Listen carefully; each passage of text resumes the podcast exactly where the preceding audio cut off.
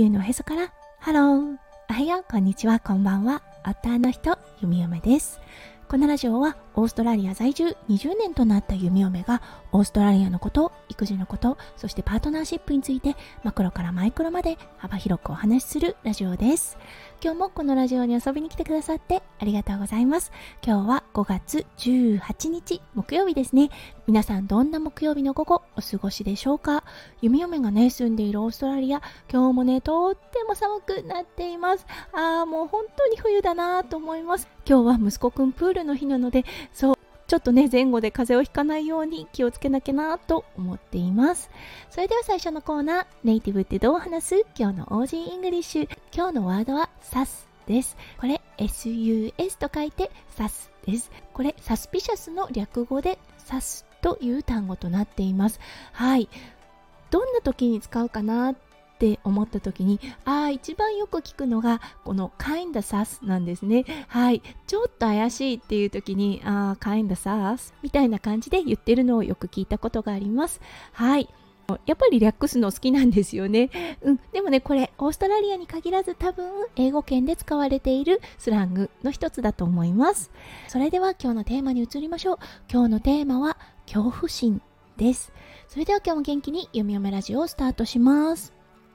はい、今日はね、木曜日ということで、息子くんがプールの習い事に行きます。今日で4回目です。はい、先日だったんですが、3回目ですね、ものすごく渋りました。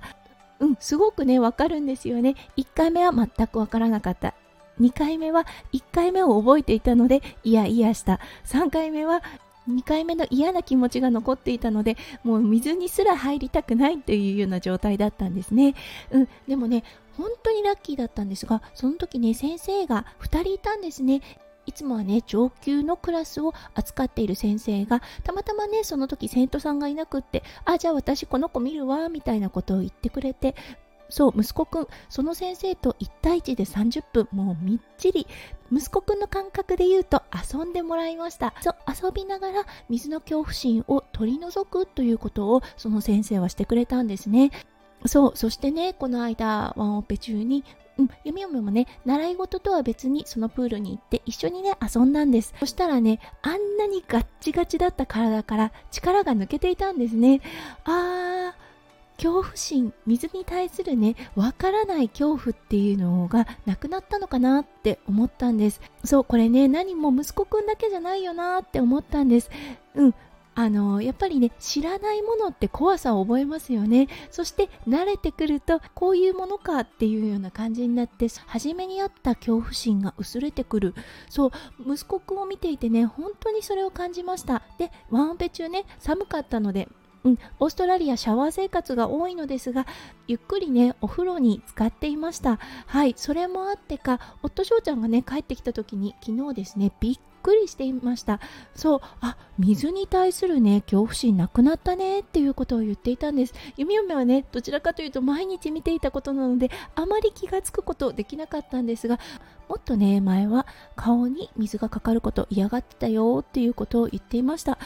そうでもね昨日のお風呂だったんですが息子くん、うん、パパの前でねお風呂に顔をつけてブクブクブクっていうのを披露していました。そしてねそれに対して夫翔ちゃんが、うん、シンプルにびっくりしていたんですね。そのびっくりした顔を見て息子くんとてもね誇らしかったらしく何度も何度も繰り返していました。あーそっか。もうね水に対するわからない恐怖っていうのは失われてきたんだろうなと思いました。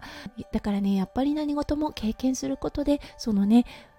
知らない恐怖っていうのは薄れていくのかなって思いましたそう弓嫁もね自分に当てはまるとやっぱりね車を運転するっていう行為すごく怖かったんですが、うん、今はね少しだけ慣れてきてそのね初めにあったガッチガチの恐怖心っていうのがなくなってきたかなと思います。うん、でもね、ほんと最初の頃ね、心臓がドキドキするのが分かりながら運転していたのが、今はね、そのドキドキポイントがなくなってきたよなと思います。やっぱりね、何事も経験すること、知らない恐怖というものがあってもね、チャレンジすることで見えてくる世界っていうのがあるよなと思ったので、今日はこのお話をさせていただきました。今日は4回目となる、はい、息子くんのスイミングレッスン、うん、どんな感じになるかなと、ちょっとね、今からワクワクしている弓嫁です。はい、それでは今日も最後まで聞いてくださって本当にありがとうございました。皆さんの一日がキラキラがいっぱいいっぱい詰まった素敵な素敵なものでありますよう、弓嫁心からお祈りとしております。それではまた明日の配信でお会いしましょう。地球のおへそから、ハロー、弓嫁ラジオ、弓嫁でした。じゃあね、バイバーイ。